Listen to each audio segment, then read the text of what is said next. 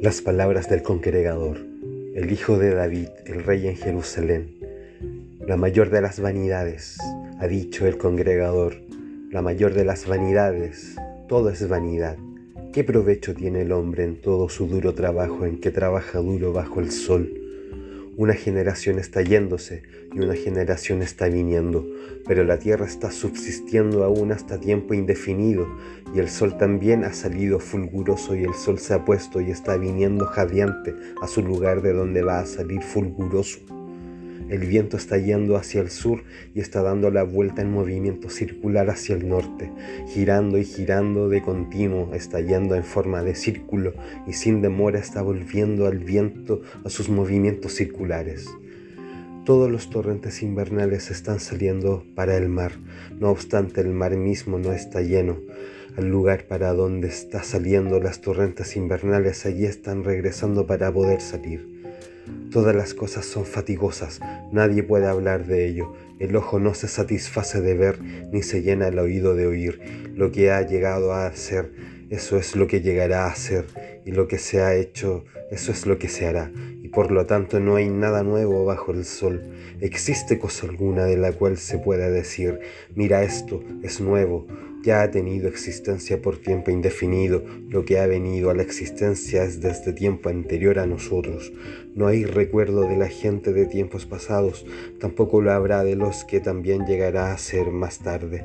Resultará que no habrá recuerdo aún de ellos entre los que llegará a ser todavía más tarde. Yo, el congregador, estaba de rey sobre Israel en Jerusalén y puse mi corazón a buscar y explorar la sabiduría con relación a todo cuanto se ha hecho bajo los cielos, la ocupación calamitosa que Dios ha dado a los hijos de la humanidad en que ocuparse. Vi todas las obras que se habían hecho bajo el sol y mira, todo era vanidad y un esforzarse tras viento. Lo que se hace torcido no se puede hacer derecho y lo que falta absolutamente no se puede contar.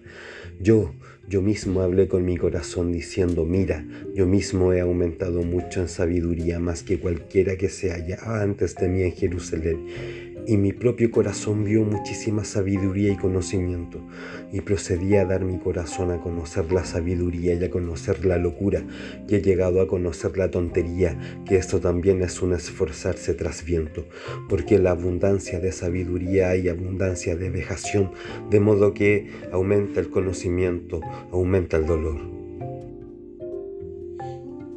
Queridos eh, accidentales escuchas de este programa, Acabamos de oír el primer capítulo del Eclesiastés, libro bíblico atribuido al rey Salomón, donde se explaya supuestamente el mismo rey Salomón respecto a su madurez como hombre y a su acceso a la sabiduría. Obviamente auspiciado por el Señor Jehová o Yahvé o el Señor eh, con grandes letras mayúsculas. Pero quién sabe. Bonito texto, que estén muy bien.